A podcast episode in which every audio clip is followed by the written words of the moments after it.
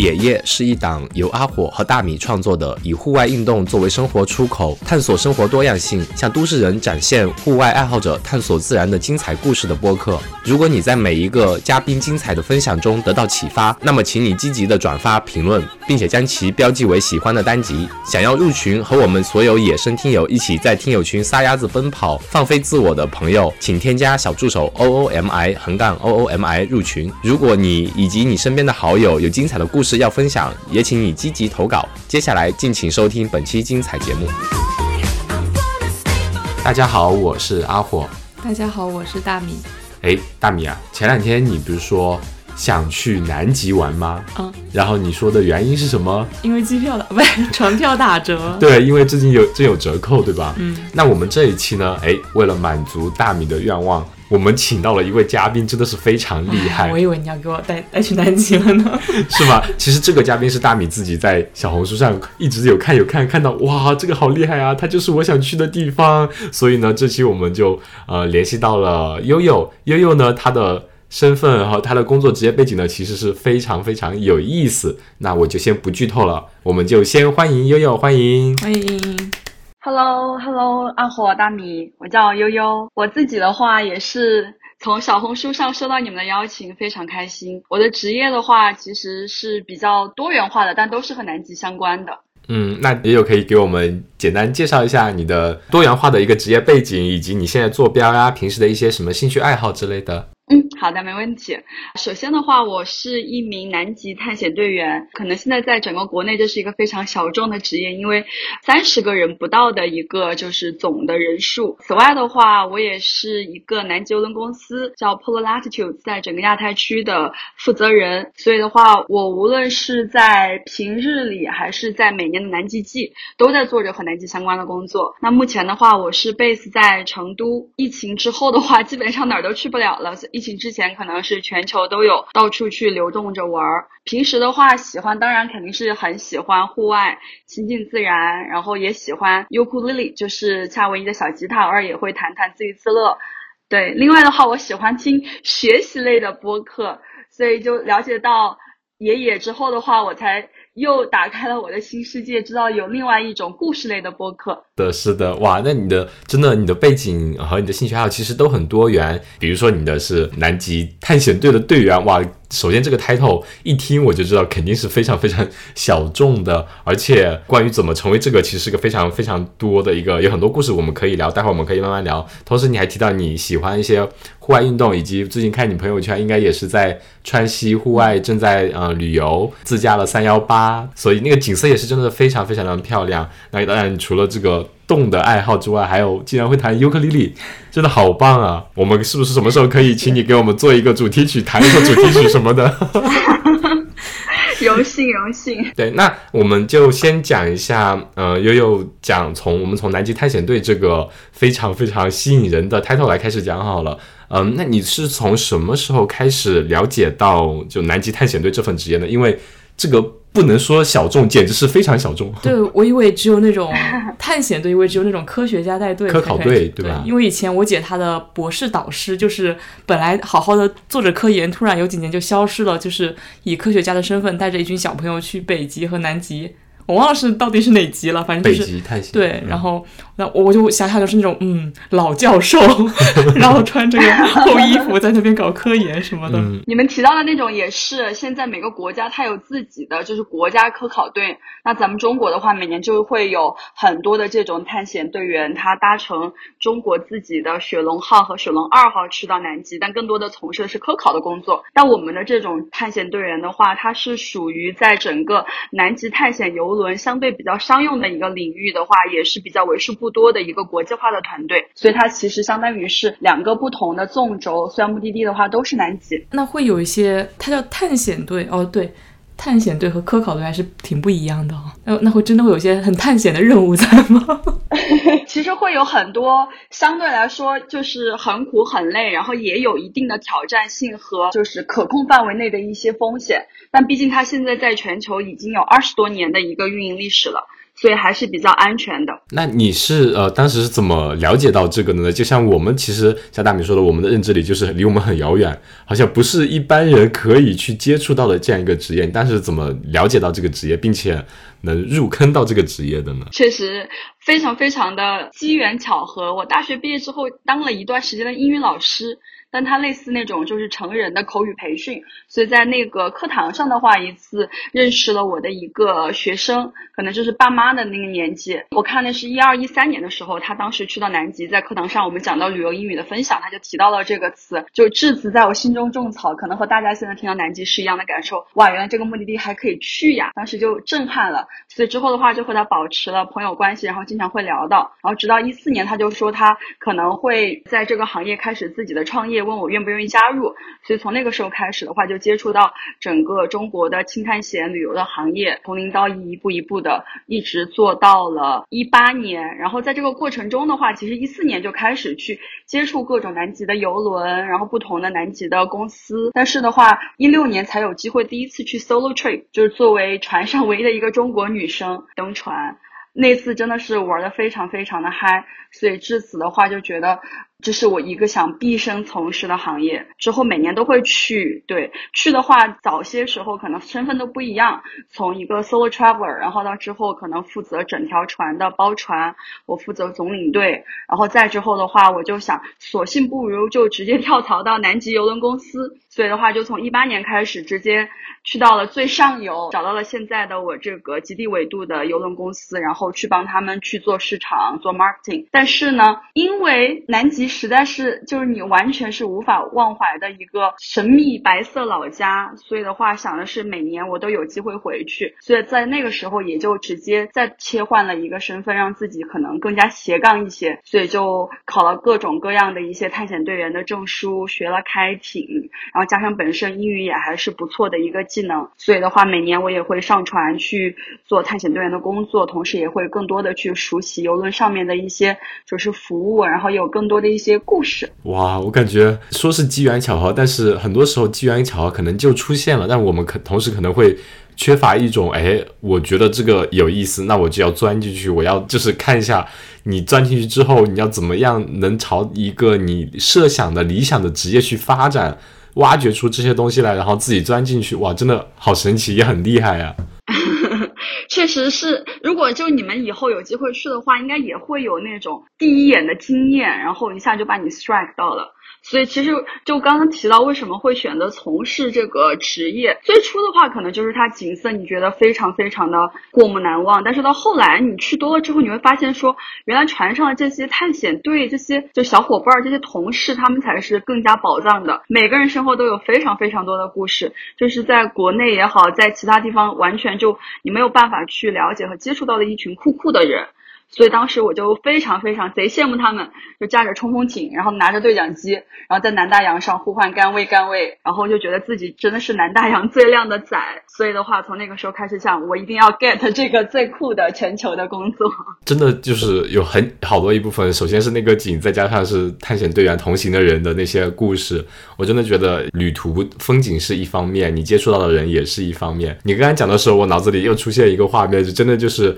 你驾着快艇，旁边可能有漂浮的那种浮冰，就是一片汪洋的，就无尽的大海，你能看到前面有冰川，或者说南极冰川的大陆。然后你拿着对讲机，可能一个红色的冲锋衣，哇，那种画面觉得 哇很很震撼。如果真的自己去到那个景象的话，会不想回来吧？对对，我所以我就觉得它是一个每年必去的神秘老家。可惜就这两年被困在了 困在了成都，哪儿都去不了。你刚才其实有提有提到嘛？你说你为了让自己能彻底的爱上，或者说加入到这个行业中，你还去考了很多证。说到这里的话，我们可以其实先来跟我们讲一讲，作为南极探险队员的话，一般。他的工作职责会有哪些，以及他的比如说职业技能要求啊会有哪些？你要去考什么证啊什么的这样子的呢？其实就这个东西的话，我当时应该呃大米在小红书上也有看到过，我专门有介绍这两个部分。总的来说的话，就是探险队员，我们更多的把它定义成一个国际化的。为什么我们会强调中文探险队员的话，是因为现在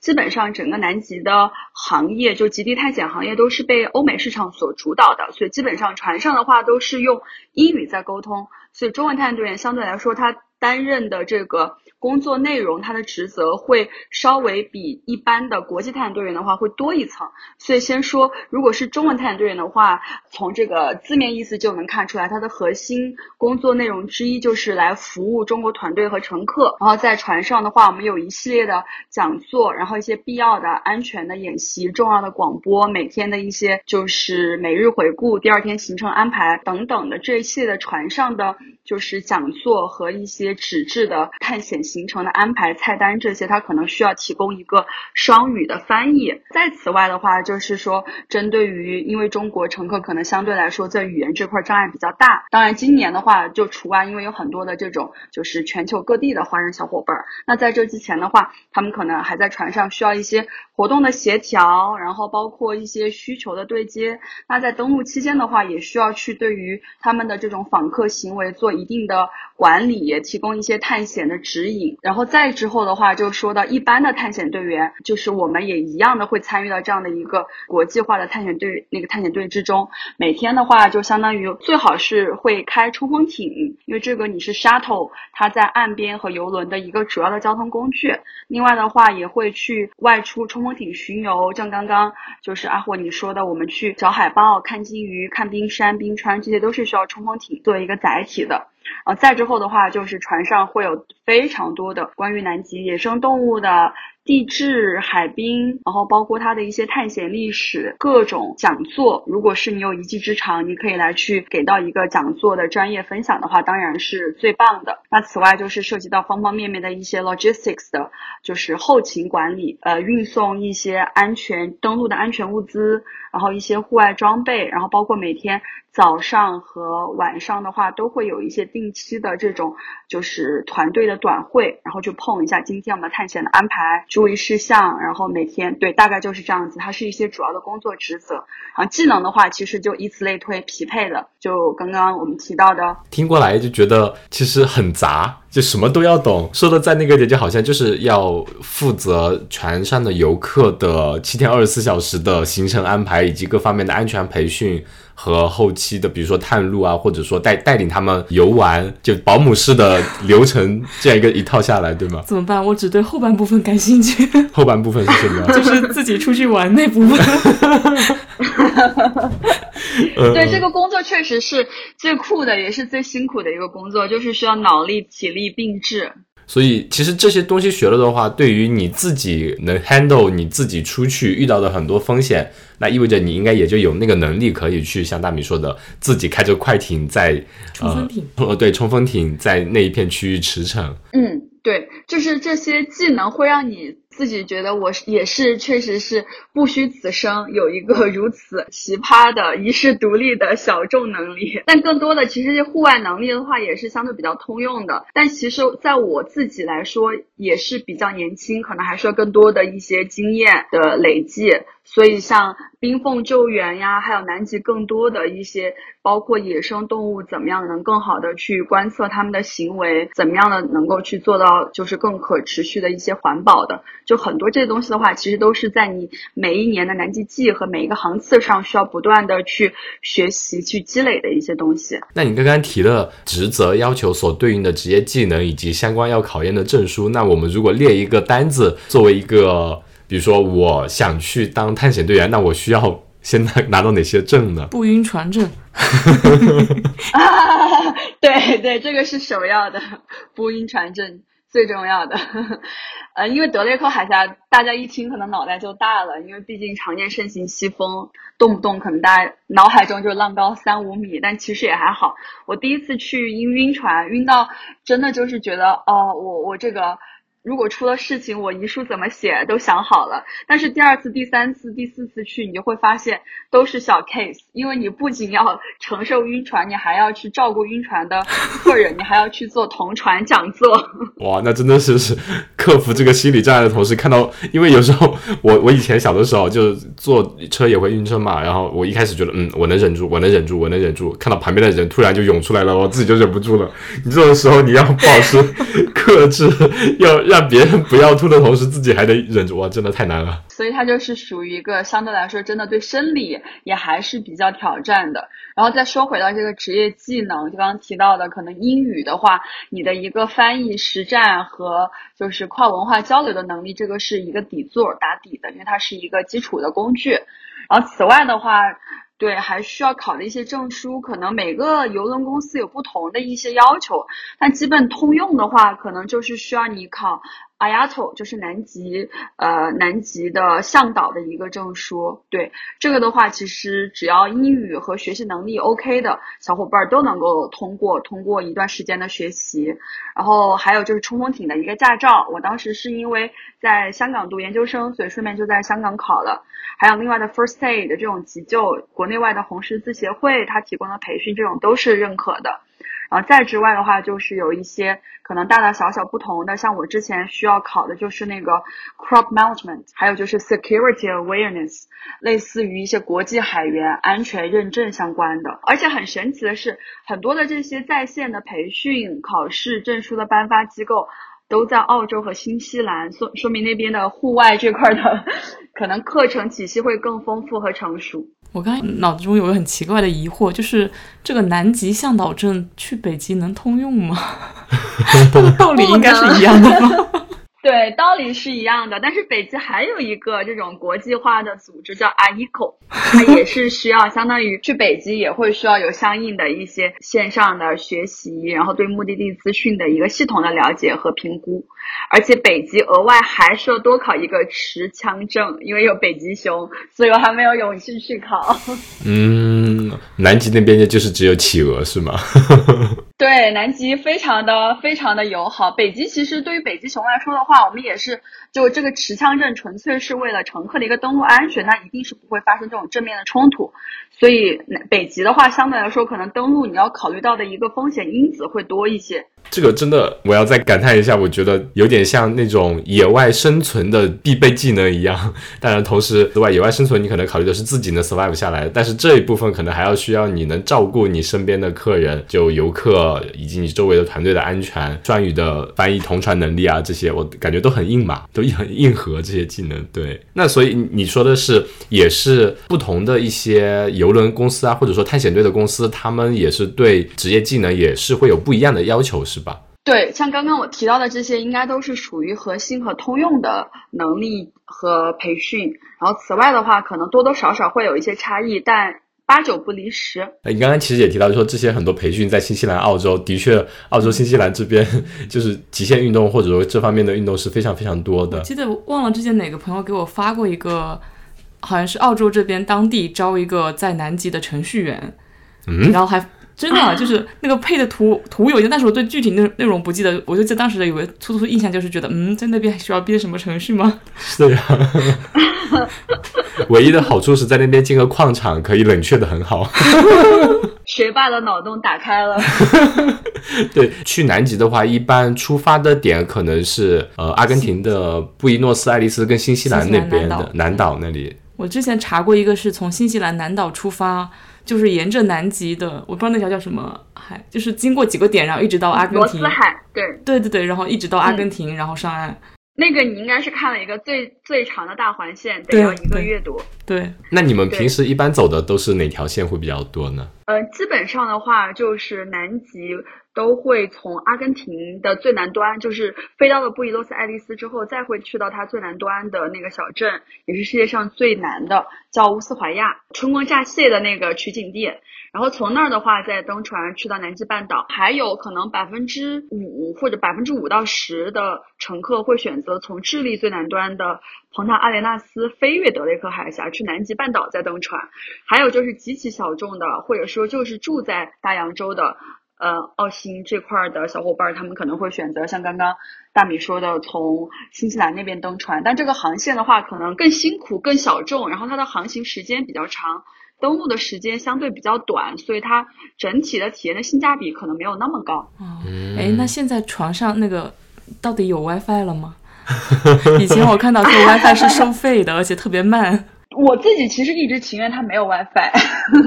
因为你才真正能感受到与世隔绝的那种。我现在都还是觉得像是就是外星球般的那种震撼。如果对于第一次去的人来说，他感知能力很强，很热爱大自然的话，但是现在幸运又不幸的是，很多邮轮公司因为它陆陆续续的很卷，所以他就给这些邮轮各种升级迭代，所以大部分的邮轮现在都是搭载了 WiFi 的。毕竟要程序员要工作的嘛。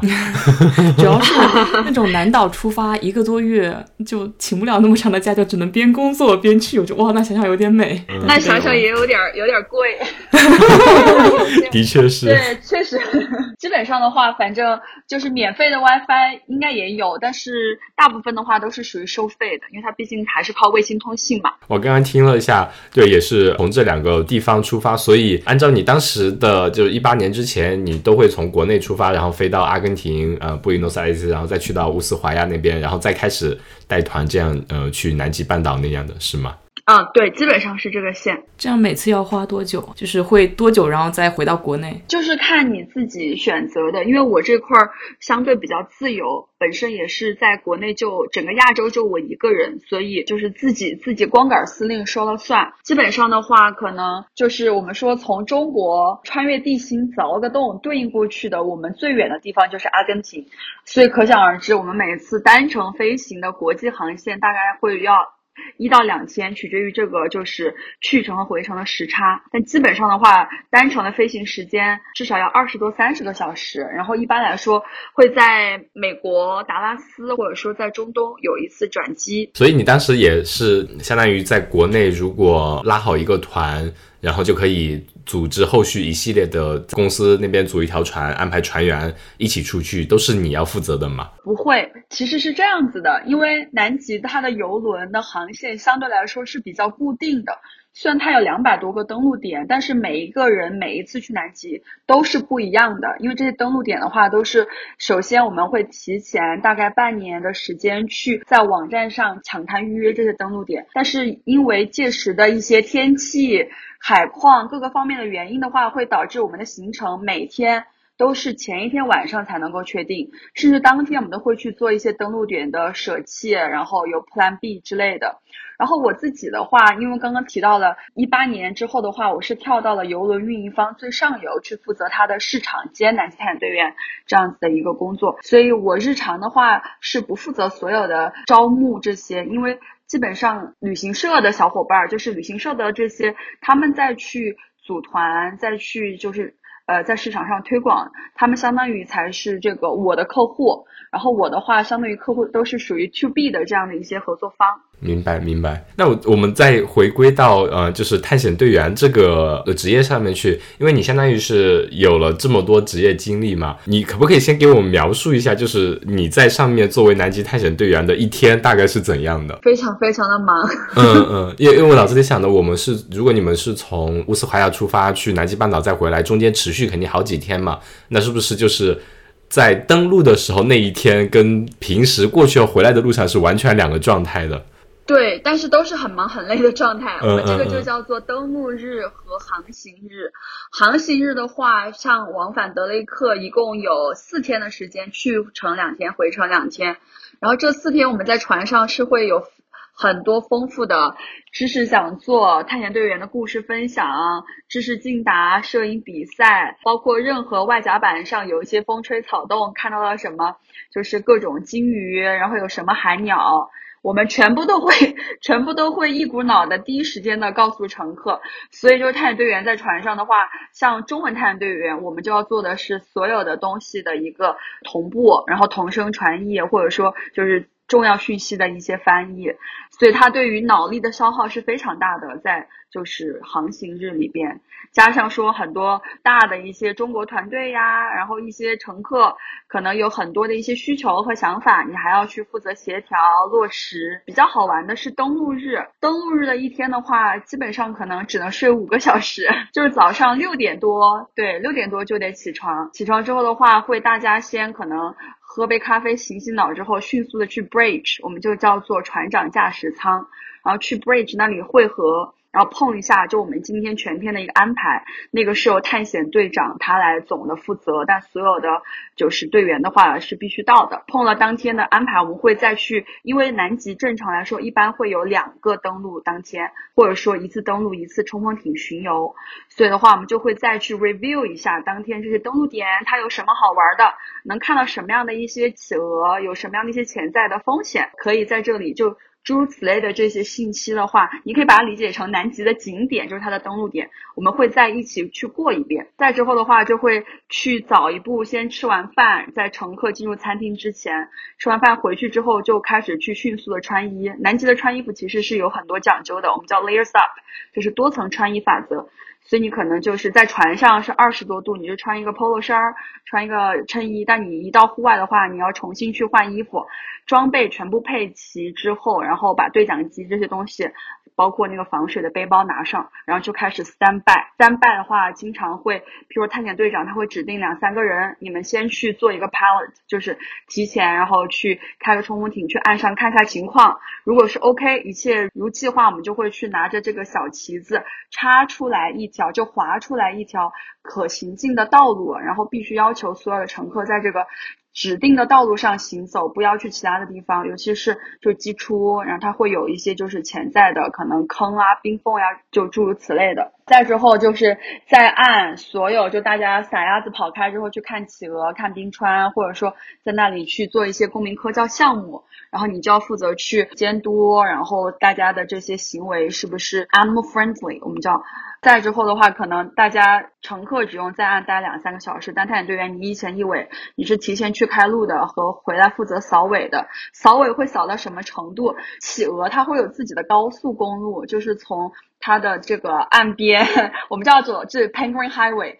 就是从岸边到它高处的这种筑巢地，它会踩出来一条窄窄的、深深的一个雪道，他们就在这在这个道路上，就是最方便、最快捷的往返，然后去捕食磷虾，然后再回到自己的栖息地，就是小巢里边去。所以很多时候可能乘客没注意，把他的这个高速路给他踩踏了，或者是怎么样了，反正我们就会去给他去做一些修复，或者是说有些乘客比较重，他踩出来一个大。坑儿，我们会担心有些笨笨的小企鹅掉进去出不来，我们还会把一些很 很深的坑给它填平。所以就诸如此类的很多琐碎的事情的话，你都是要在最后收尾的。所以基本上每天的。就上午或者是下午都有这样子的一些活动。如果是中午回来之后的话，可能大家在休息，那我们可能也是迅速看一下下午的一个安排。然后吃完午饭之后，下午如果是冲锋艇巡游的话，那就会穿的再更厚一些，因为我们是在有一定的一个速度开了开起来之后，就基本上的话，无论是冲锋艇巡游还是登陆，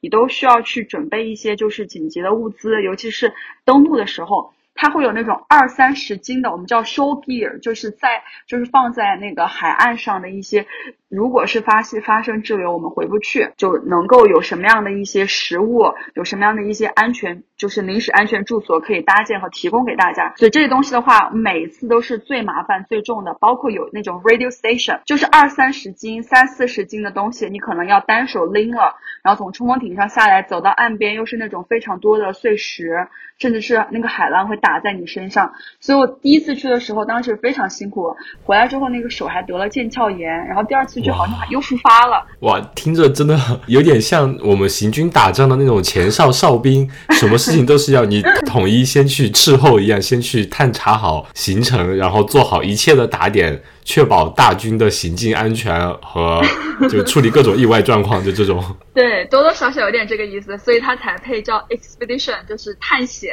还是有这样子的一些工作职责在的。我我真的就觉得。哦，太太神奇了！而且你说的那些呃，像紧急救援物资啊，是真的考虑到任何突发的或者说极限的状况下，你们所需要的东西，你都要做好最坏的打算，做好最万全的准备，这样才能保证每一次出海或者说登陆能做到全员安全的登陆、安全的返回吧。他有真的用到过吗？可能是我还去的次数没有太多，因为毕竟也就才做了两年多的探险队员。早期的话，就更多的是做的这种就是 leader 之类，就旅行旅行这一方的。在船上工作的时间的话，不是那么的长，两年多的时间就待了有一共有四个航次是没有怎么遇到的，没有怎么遇到的这种情况。一般来说我们会预判，因为现在整个就是游轮上搭载的各个方面的一些气候的预测，然后包括海图都都还是比较的先进的，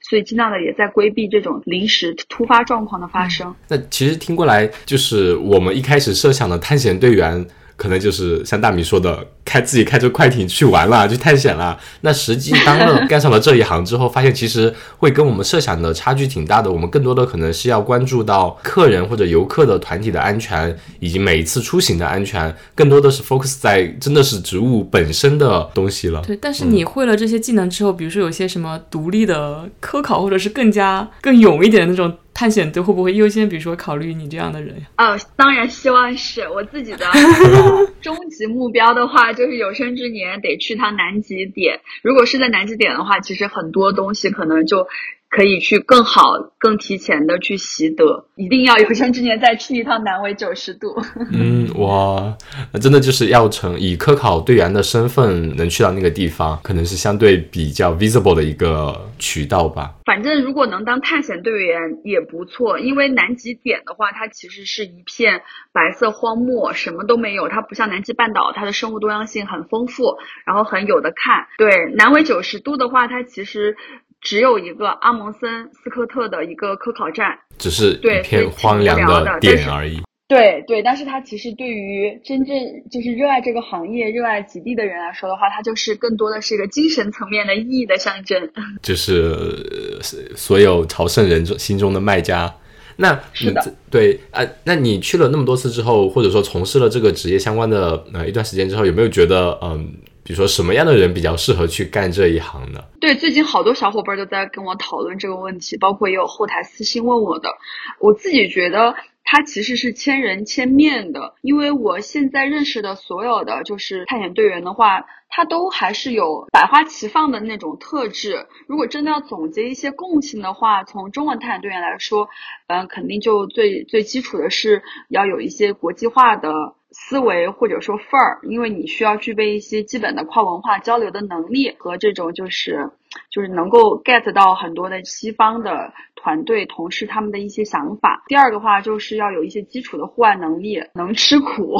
体力好。说上去都感觉这不是一个智力的活儿，但它确实就是一个智力和体力并存的 挑战的活儿。对，所以反正基本上我在南极船上每次都会去，都都会自动减肥瘦几斤，然后睡的也不是很多，因为刚刚还没有说完的是晚上，对，就是晚上你觉得哦，先可以休息了，基本上登陆日晚上也不会安排各种活动，但是探险队还要团建，就我们有一次团建到什么，想起了一个很神奇的事情，就经常我们会团建，有一次在甲板的尾部刚好铺上了 BBQ，打算团队内部小小的嗨一下，结果那天海况突然变，然后几个大浪打过来，把我们的 BBQ 全部打到海里边去了，还有两个同事就是直接颠到那个边儿上，还是挺刺激，挺刺激的。然后这些事情都是属于就意料之外的。另外最后一个的话，可能就是情商需要高一些，因为毕竟去到南极的，就是乘客或者是说一些不同的团队的话，他们多多少少也算是整个高净值的一些客户吧。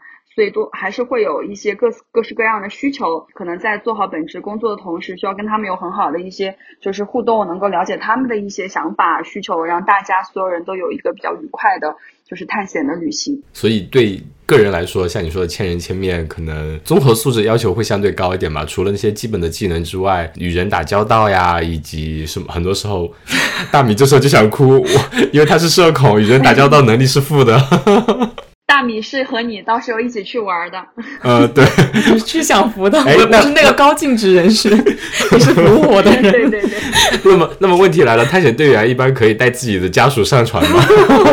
这还可真的是可以的，而且我们更多的 prefer 是 couple，因为 couple 才稳定。因为真真正正的就是西方的很多就是欧美的同事的话，他们一个一就是一个南极季可能会在船上待三个月甚至更长的时间。那基本上，因为大家都是属于三十往上走的比较多，所以很多时候都会带上自己的伴侣、另一半儿，也都是有各自不同的一些技能。譬如说，你是 kayak guide，就是你是皮划艇的，然后我是鸟类专家。或你是研究这些石头地质的，然后我是什么？所以这样子的 couple 还挺多的，而且邮轮公司也比较欢迎。这样他们可能一起合作也会比较愉快一点，在那个海上面待的，像你说的也会相对比较稳定一点啊。对，哇，那真的这种情况就不需要 WiFi 了。考虑一下，考虑一下。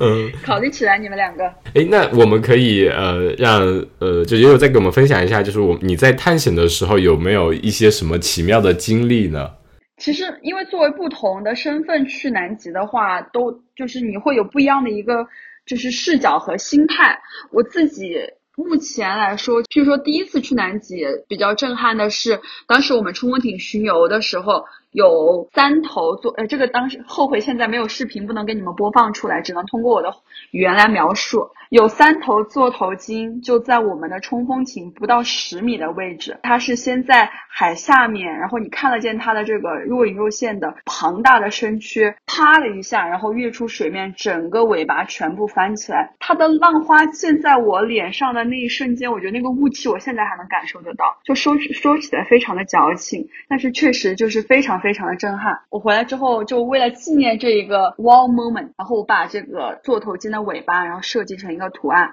纹在了我自己的身上，就相当于是纹了一个小小座头鲸的，就是纹身，在我的小的手臂上。哇，那真的好，真的非常奇妙。很一般，这种在座头鲸的话，澳洲这边到冬天的时候也会有座头鲸，其他的鲸鱼迁徙嘛。但是说像你这种真的就开着冲锋艇，它在你旁边游过，拿着尾巴在你真的就是脸前拍打的时候，哇，那种感觉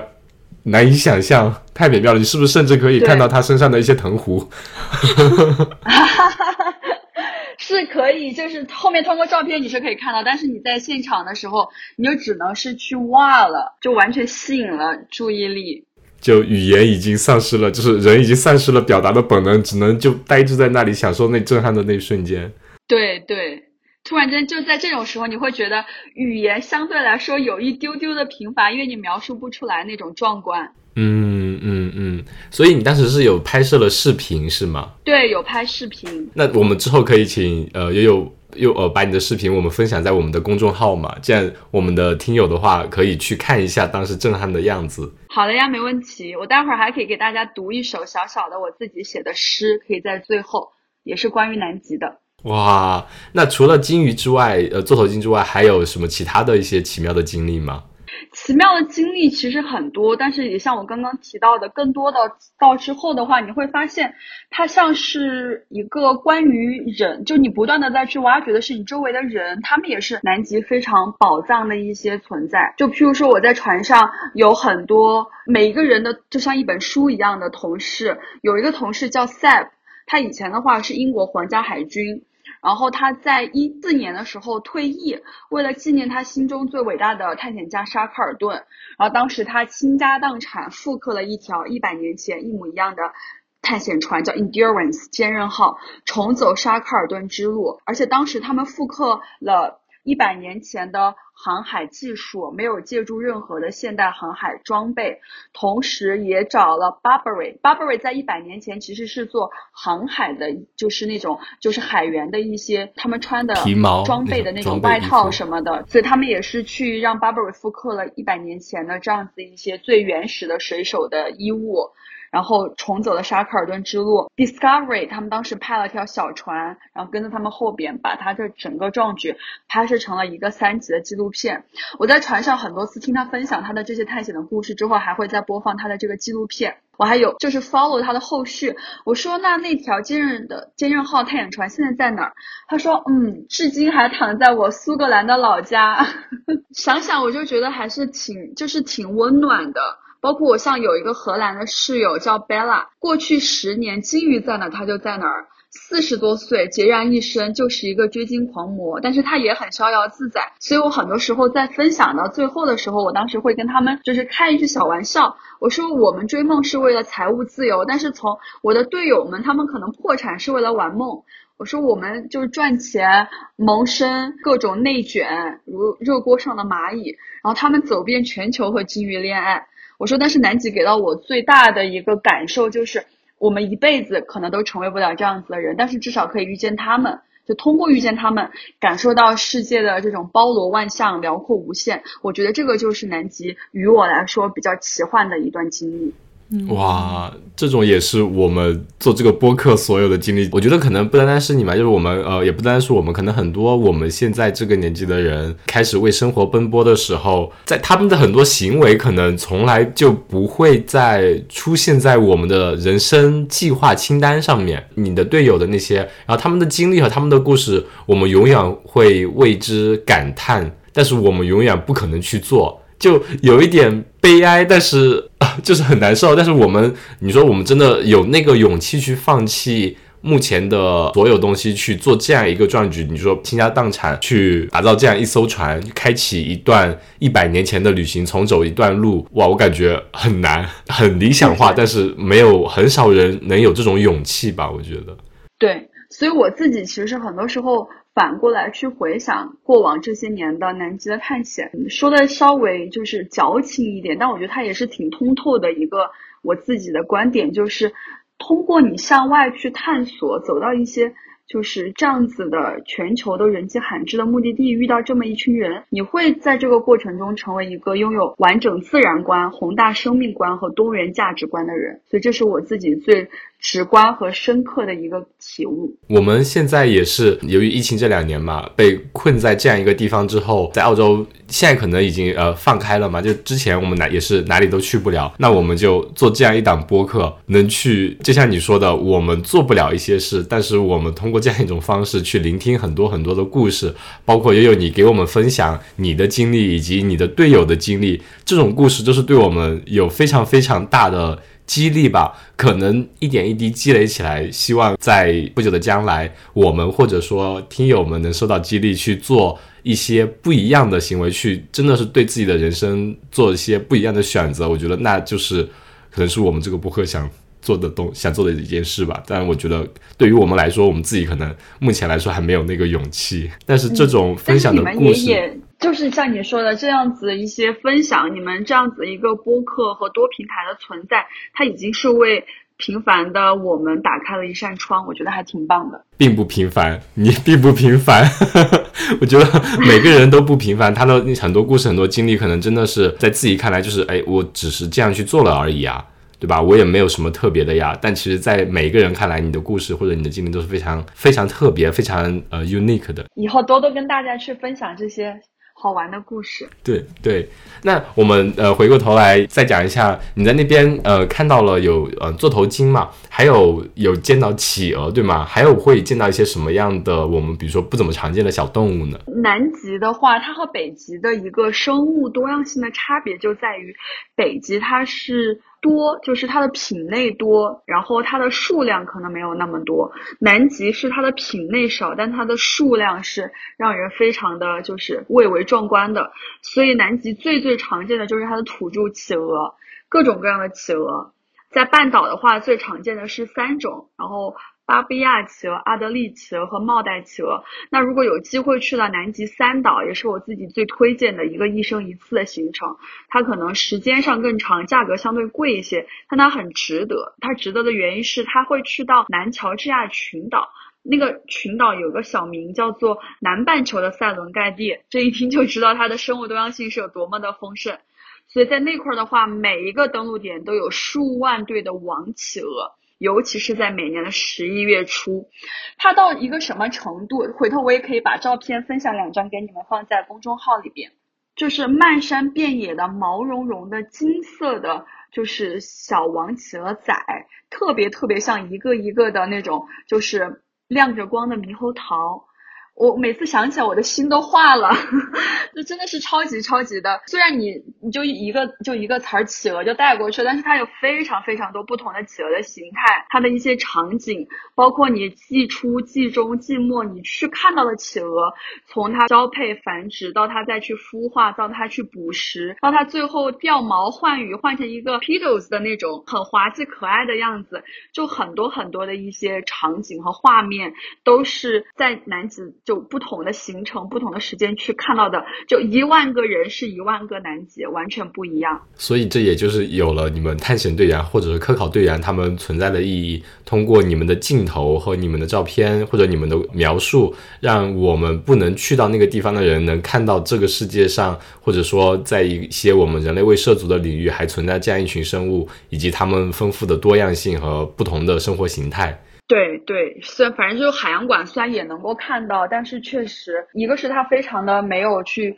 尊重动物的天性，第二个的话，它跟跟你真正在第七大陆，在这个白色星球去看到的心理带给你的这种震撼程度是不一样的。除开企鹅的话，就还有海豹，各种各样的海豹，就是威德尔海豹，然后豹海豹、毛皮海豹，然后石蟹海豹。一般来说的话，在登陆的过程中和在冲锋艇巡游的时候，那个浮冰上都能够看得到。但是就相对于企鹅来说的话，海豹它的攻击性相要强一些。我们基本上观赏企鹅的话，五米就可以了。就我们在南极会有非常多的一些访客行为需要去遵守。就观察观观赏企鹅的话是五米，但是海豹的话，它可能是根据不同的一些品类，包括它在不同的时期繁殖交配期，或者它在格斗，就就可能有五米到二十五米不等的一个观察的，就是距离，然后也会要时刻的去看它的一些反应，它就是折射出来的一些行为，更好的去就是进行一个自我保护。但是企鹅这块就不会，而且很多小伙伴，如果你是坐在那儿静静的。不动，那有些好奇宝宝们他就会过来去啄你，甚至你在那儿去放一个 GoPro 的话，你开着，你会发现他就用他那个喙去啄你的 GoPro，就各种很很可爱的场景。嗯，这个其实是会不会有一种呃，怎么说呢，也不算刻板印象吧，就是我们看通过比如说动物世界看到南极、北极的成千上万只企鹅的时候，那种是真的非常震撼、非常美好，或者说很就是你如果处在当下，肯定是会非常非常非常的震撼。我已经词穷了，但是其实还有一点的话，就是我不知道是真的假的，但是有听有听别人说过，或者在网上看到过，你真的站到那边的时候，眼前看到的是美好的，但是你鼻子闻到的又是另外一种感受，是吗？哈哈哈！哈对对，这是一个真考验，但我已经非常的习惯和想念了。就是你觉得每次神清气爽、沁人心脾的第一刹那登陆，就是闻到了这个熟悉的企鹅噗噗的味道。对，而且这个企鹅的噗噗是它真的就是非常独特，你在。其他地方都不可能闻到的一个味道。此外，它的颜色还贼艳丽，它是粉红色的，真的会有粉红色的粑粑。对你就能在在南极看到粉雪。南极的粉雪基本上两种情况，一种是季末气温升高之后，它会有一些就是藓类的，就苔藓的一些就是繁殖。对对对。第二个的话就是企鹅粑粑，因为它们会吃虾，然后磷虾它们的消化系统也没有很好，所以还有一些就是虾青素什么的，所以它们拉出来的粑粑和这个。血一混合就是粉色的，识别度很高，识别度很高。粉色的血。对，而且它们的这些还是富含了很多的一些蛋白质。所以的话，像贼鸥什么的，他们叫 chisbill，他们也会经常去在这些普普的堆里边去吃他们剩下的一些就是残留未消化的营养物质。这就是整个自然的生物链的一 一个很有趣的体现。这也是你我们只有去到当下，看到它发生在你面前，才会更有直观的那种感受和画面感。对对，像刚刚阿火你提到地企鹅什么的话，它其实是在半岛看不到的。像帝企鹅的话，基本上都是在南极内陆后冰区。虽然它的曝光率是最高的，因为 BBC 经常拍，但是一般来说都不会看到。就是正常的一趟南极半岛的行程都是看不到帝企鹅的。只有我们刚刚提到的，我想去的这个南极点，或者说和南极点相关的，它飞到南极内陆，然后在一些就是什么联合冰川大本营，我们会再从那儿飞到一些帝企鹅的栖息地，但它都是非常靠内陆的位置。因为它整个生存环境的话会更酷寒一些，偶尔的话会听朋友说起，会在南极半岛探险的过程中遇到那么一只零星的一只迷失的、走丢的帝企鹅，但是也是属于要贼好的运气才能够看得到。嗯，他可能正在去北极拜访北极熊的路上，忘了带家门钥匙，从来回来拿钥匙的。对，其实，在墨尔本这边会有企鹅归巢这个景象，也会有一种很特殊的物种吧，也是特殊的企鹅，应该是叫小神仙企鹅，有神仙小企鹅嘛，是那种名字。它是真的。非常非常小个，然后有点灰灰的那种颜色，就真的很小，大概可能就我们小臂那么大小吧。他们也是在冬季的时候啊，或者什么，他经常会把巢是住在岸边的礁石的。这边有专门一个有个岛叫菲利普岛，你在日落的时候看到他们就会一个浪打上来，突然浪潮退去，沙滩上冒出小几只小企鹅，开始吧嗒吧嗒，呃，往回走归巢，这样子就也特别可爱，憨憨的那种感觉。对对，我我还有印象，我当时在没有去南极之前，我二十五岁去南极的前一年，当时就是去了 Phillip Island，然后看了这种小企鹅。对，它其实和新西兰的那个蓝企鹅应该是很像的，都是那种品种，个头非常小的。而且它们可能对气温的要求是没有那么低的。对对，而且像澳洲，它整个的一个就是生态物种保护都做得很好。它的这种木质的栈道，包括你在整个就是观赏的过程中，你需要就怎么样的去保持安静，怎么样的去不影响它。我觉得这些东西其实都做得非常非常的到位了。嗯，很成熟的一个观赏区，能拉近人和动物的距离。你相当于是一四年第一次接触这个嘛，然后后面一六年、一八年从事了那个探险的经历。你有没有觉得，就是你在去过几次之后，有没有发现，比如说这两年在南极那边，比如说体会到气候变化对当地有什么一定样的影响呢？我自己就是觉得它相对气候变化、全球变暖，它是一个非常宏大的命题和现象，可能需要放在更漫长的一个时间周期里边、一个时间跨度上去观察。但就我自己来说的话，就最切身的体会是，基本上每年去南极，我最爱的，包括很多的探险队员最爱的一个地方叫 Nickel Harbor。就尼克港尼克 Harbor 的话，基本上你只要登顶就能够看到冰崩，在那稍微待一下，就是我们叫 ice carving。这种冰崩的话，你没有办法很好的去解释，但是它一定是跟一个因素密切相关的，就是它每年南极的夏季，然后它的气温升高。然后它的冰川肯定就会陆陆续续的有一些或大或小的崩裂。我的同事还周遭过比较大的冰崩，当时开着冲锋艇带着就是大家在巡游，迅速的观察到不对就赶紧撤离，否则你可能两个大的就是冰山到了海上，它会扑腾起一个大浪，可能就容易对冲锋艇这个有一个影响。所以的话，这个冰崩这个应该是属于相对来说最就是最直观的一个感受。但是呢，如果是从更多的数据上来说，因为我自己之前也跟一些专门做气候变化的，然后做生态环保的一些。人士去探讨，也跟一些呃年轻人去做过分享。像南极，从企鹅的物种来说的话，南极半岛曾经是阿德利的天下，就阿德利企鹅，黑白两色的，就是超级萌。但是现在我们这些年去南极半岛的话，看到的更多的是巴布亚企鹅，也叫真土，就是叫金土企鹅。是为什么呢？因为阿德利企鹅它是喜寒的，金土企鹅的话它是喜温的。金土企鹅曾经是住在纬度更靠北的亚南群岛那些地方，但是。由于近年来南极半岛的气温逐渐升高，也不是近年来，就这么些年来，所以的话，巴布亚企鹅就是金土企鹅，能够给它提供一个不断的南迁，最后到南极半岛上来落脚，然后不断的去就是扩充它的一个版图。所以的话，现在在这一块儿看到的最多的就是它们。但是阿德利企鹅也是因为同样的原因，就是气温升高，它就不得不可能再往南迁一些。所以现在基本上去南极半岛的话，要么你去走一个比较不一样的东岸，气温相对低一点点，然后海冰浮冰会多一些，或者是你走南极跨圈更往南走，有机会看到更多的阿德利企鹅的栖息地。否则的话，其实它是没有那么常见的。嗯，还是得从新西兰出发，绕它一圈。可以的，可以的。那我们再问一下悠悠，就是就从事的这个职业已经有蛮多年了吧？你觉得你最大的收获是什么呢？最大的收获就刚刚我提到的，我觉得是让我对于自己的生活、对于世界，然后对于未来的就是人生的一些思考的话，说起来可能有点假大空，但是有了更深刻和不一样的一些认识，而且对于整个大自然的话，怀的一颗更纯净的敬畏心吧，而且在任何时候。想的是活在当下，更好的去就是 live the moment，同时的话还能去给这个世界带来一些有意思的东西和一些养分。像我刚刚提到的，就是有完整的自然观，然后宏大生命观和多元价值观。我觉得这些东西的话，其实就是在你每一次在路上和你决定出发的时候，通过遇到这样子一些就是波澜壮阔的场景、生命和体验来去重塑你。所以我觉得这块儿是对我自己来说最大的一个收获。你刚刚说的养分，当时我就在想，你你的小红书对于我们来说就是养分，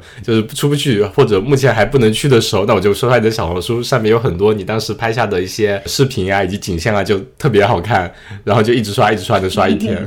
谢谢谢谢，当时都是用手机拍的，就像每次反正就出去就是。登陆搬砖都还是挺累的，也没有时间带一些大的单反什么的，所以就拍的比较的比较的简单。那我们最后也有可以给我们讲一下，如果想去的话，大概需要预留多久的时间，以及什么样一个预算呢？尤其是现在真的有折扣的时候，对不对？